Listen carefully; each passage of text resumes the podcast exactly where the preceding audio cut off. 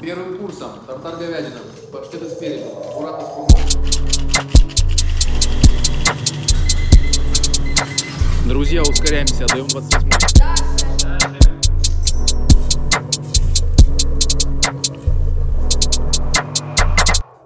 Поехали, пишем. Друзья, привет. Меня зовут Андрей Титов.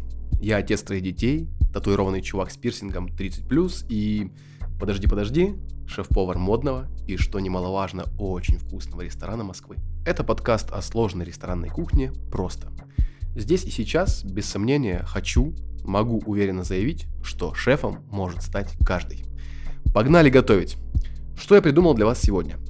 В начале традиционный манифест шефа из книги Ивана Шишкина, совладельца и бренд-шефа ресторана «Деликатесен и юность». Звучит он следующим образом. Безжалостно меняй команду, если чувствуешь отсутствие поддержки.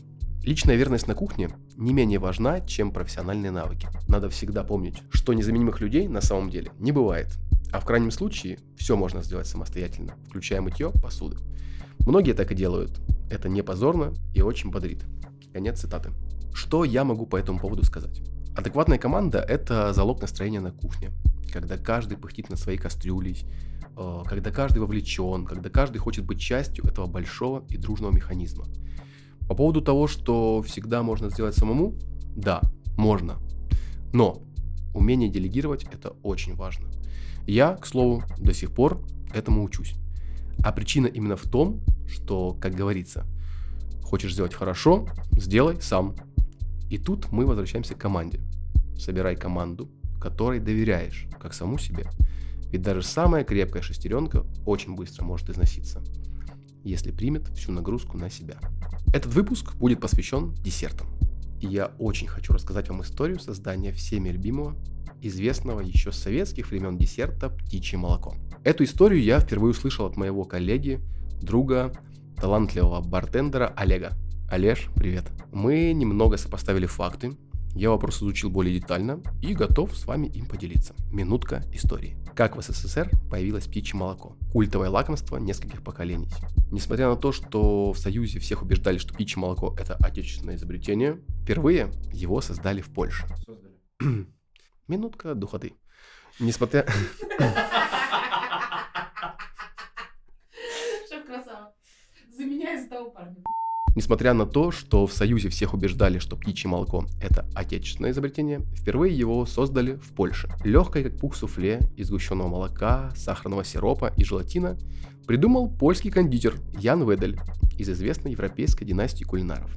Десерт птичье молоко с польского пташье млечко представили публике в 1936 году. У чисто польского изобретения было исконно русское название. Его Ян Ведель взял из сборника пословиц Владимира Даля «Все есть у богатого, а птичьего молока нет».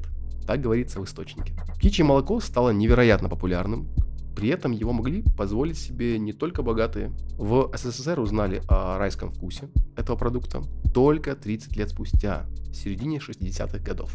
Открыл его для советских сладкоежек министр пищевой промышленности СССР Василий Зотов. Высокопоставленный чиновник был с официальным визитом в Чехословакии и там попробовал необычную сладость. Десерт так понравился министру, что он прихватил с собой в Москву несколько коробок.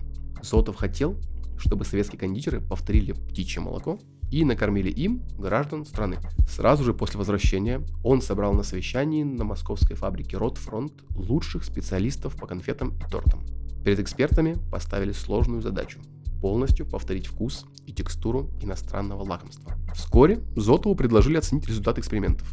После дегустации министр выбрал продукт, предоставленный кондитером Анной Чулковой из Владивостока. Она полностью угадала все компоненты птичьего молока.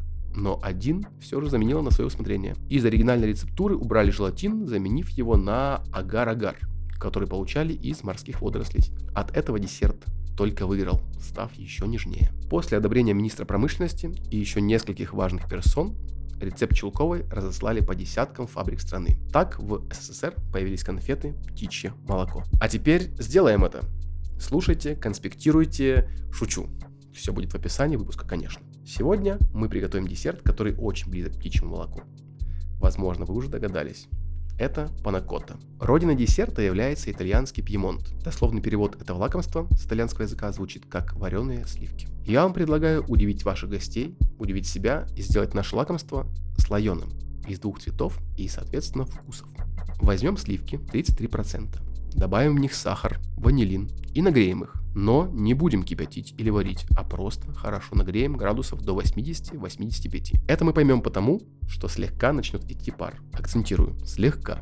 Предварительно замочим листовой желатин в очень холодной воде, минимум на полчаса, чтобы хорошо напитался водой. Потом наш желатин нужно будет отжать рукой, отряхнуть от лишней влаги, добавить к нашим сливкам и размешать ложкой до растворения. Это произойдет довольно быстро, буквально минутку. Треть наших теплых сливок отольем в отдельную емкость, добавим какао-порошок и тщательно размешаем венчиком. Возьмем подходящие для нас формы. В идеале это могут быть прозрачные стаканы, либо стеклянные пиалы, но вообще можно использовать что угодно. Разольем половину светлых сливок без какао по формам и уберем в морозилку на 15 минут, чтобы наша смесь немного схватилась. После чего вторым слоем разольем смесь сливок с какао и также уберем в морозилку для стабилизации. Ну а третьим этапом разольем оставшуюся половину светлой сливочной смеси верхним третьим слоем и уберем в холодильник минимум на 5 часов. Когда наша панакотта достаточно стабилизируется, приступаем к наслаждению нашим нежным сливочным десертом. Приятного аппетита! Так приготовите, съедите, угостите кого захотите. Пишите мне, как вам. Что понравилось, что убавили, что добавили. Фантазии на тему никто не отменяет никогда. Куда писать? А на почту студии, в чат-бот Telegram, даже на WhatsApp студии. Все контакты, естественно, в описании. Давайте дружно скажем спасибо команде, которая трудилась над выпуском. Саунд-дизайнеру Игорю, нашему Игорю, креативному продюсеру Денису Макееву, художнику Миша Щербак, ты гений, продюсеру Але Миркиной и всей нашей группе талантливых лиц по предварительному сговору продакшн группировки А2 Студия. Все, пока. Пока. Продакшн. Группировка А2 студия. А2 студия. А2. Вот. А2.